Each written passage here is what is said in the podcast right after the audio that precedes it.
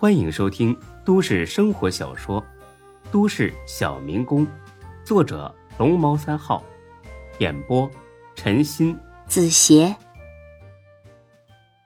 第五百六十八集。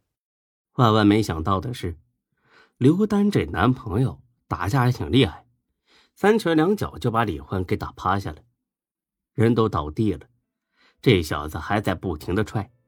董倩倩急眼了，冲进厨房，拿了把菜刀冲了出来。住手！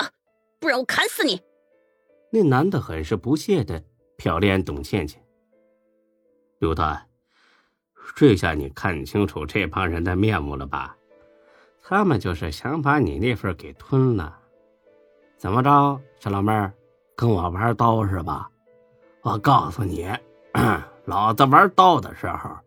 你还不知道在哪吃奶呢，赶紧拿钱，要不我挑了你俩的脚筋，让你们再也别想站起来。说着，他从腰里掏出一把细长的匕首。刘丹呢，只是在一边看着，并没有阻止。看来为了钱，他是彻底和这帮朋友撕破脸了。李欢爬了起来。擦了擦嘴角的血，有钱没有？要命！老子也他妈的不给！想废了我俩是吧？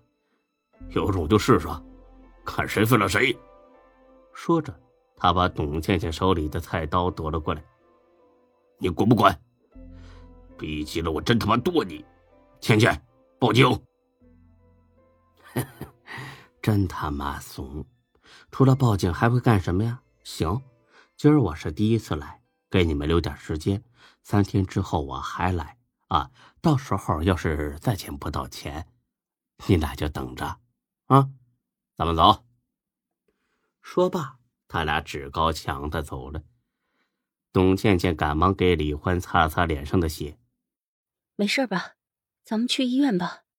哦，不用，就是点皮外伤。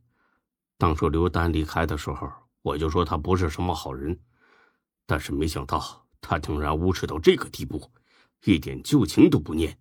这个时候跑回来要钱，简直就是趁火打劫。欢子，先别生气了，得想个办法呀。他们肯定还会来的。不用怕，再来直接报警。如果他在路上堵咱们呢？我看那男的不像个好人，弄不好是个有案底的。这种人可是亡命之徒。为了钱什么都敢干，咱们在明，他们在暗，防不胜防啊！那你说怎么办？这种人根本不怕警察，抓住了顶多再拘留几天，不痛不痒的就出来了。所以最好是找道上的人吓唬吓唬他，让他不敢再打咱们的主意了。叶欢听了苦笑一声：“找谁呀？都这样了，还能找谁呀？”丁坤死了。沈金虎消失了，大飞也成了光杆司令，没有一个人能帮忙。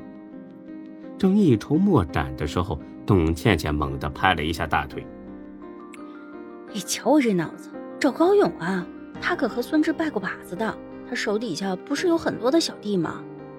李欢大喜过望：“哎，对对对，哎，光顾着生气了，怎么把他给忘了？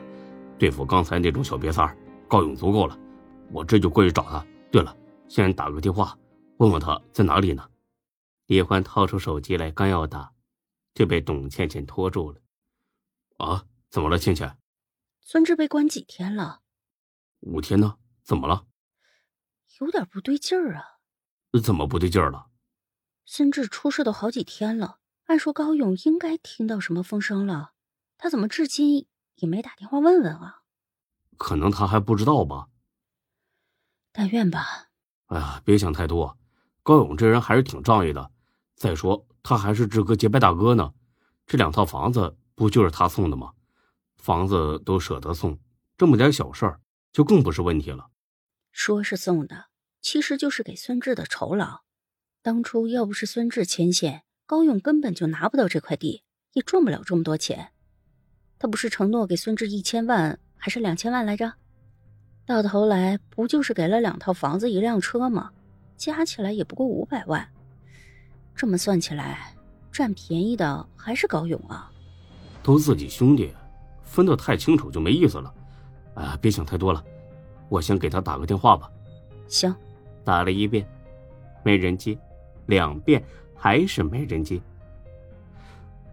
手机没带身上，还是有啥重要事儿不方便接呀？那等等再打。等了半个多小时，打了第三遍，还是没人接。怪了，不会是躲着我们吧？我本来是不信的，但见识到刘丹的无耻之后，觉得高勇啊，完全有可能做这种见死不救的事儿。啊，不能！刘丹就是店里的一个老员工，对志哥没什么太深的感情。高勇可是志哥的结拜大哥，两人脾气相投，而且志哥又帮了他那么大的忙，所以他肯定不会见死不救。哎，我就担心这个。你想想。当初孙志就是一个刚毕业的毛头小子，要钱没钱，要事没事的。而高勇那时候已经混得很不错了，他干嘛这么上杆子跟孙志拜把子呀？面上说是脾气相投，我估计啊，他心里想的是通过孙志去认识夏林，为自己赚钱。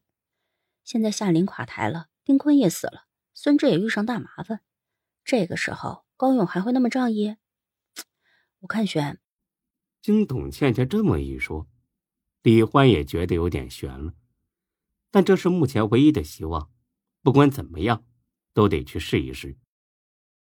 管不了这么多了，我先送你上店里，然后我再去高勇办公室找他。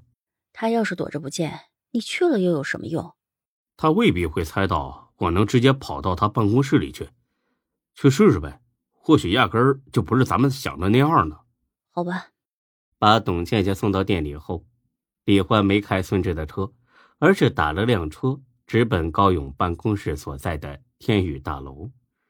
看来这个楼盘确实让高勇大赚一笔，所以他不惜斥资租下天宇大楼整整一层，成立了自己的房地产公司。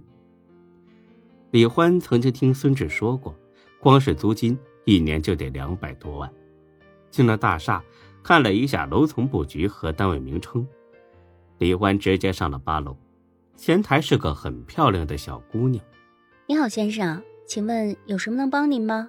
啊，我找一下高勇高总。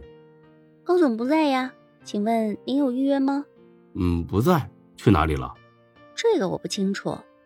您看，要不这样吧，您留下自己的姓名和联系方式，高勇回来之后，我会马上向他汇报的。李欢冷冷的哼了一声，来的时候他就想好了，要是果真不巧没找到高勇，那他就编造一个身份，让高勇急着回来见自己。啊，我就在这等他吧，我市政府的，你给他打个电话，他就知道我是谁了。好的，请您稍等。前台拨通了高勇的电话，高勇也很快就接了。李欢在心里暗骂了一句。果然是躲着我，高总，有位市政府的领导过来找您，说是有急事儿。我问了，他没说，看着挺年轻的。哦哦，好的，我明白了。挂了电话，这小姑娘比之前更可气了。领导您好，高总马上就回来，请您先去他的办公室等一会儿吧，请跟我来。哎，好。本集播讲完毕，谢谢您的收听。欢迎关注主播更多作品。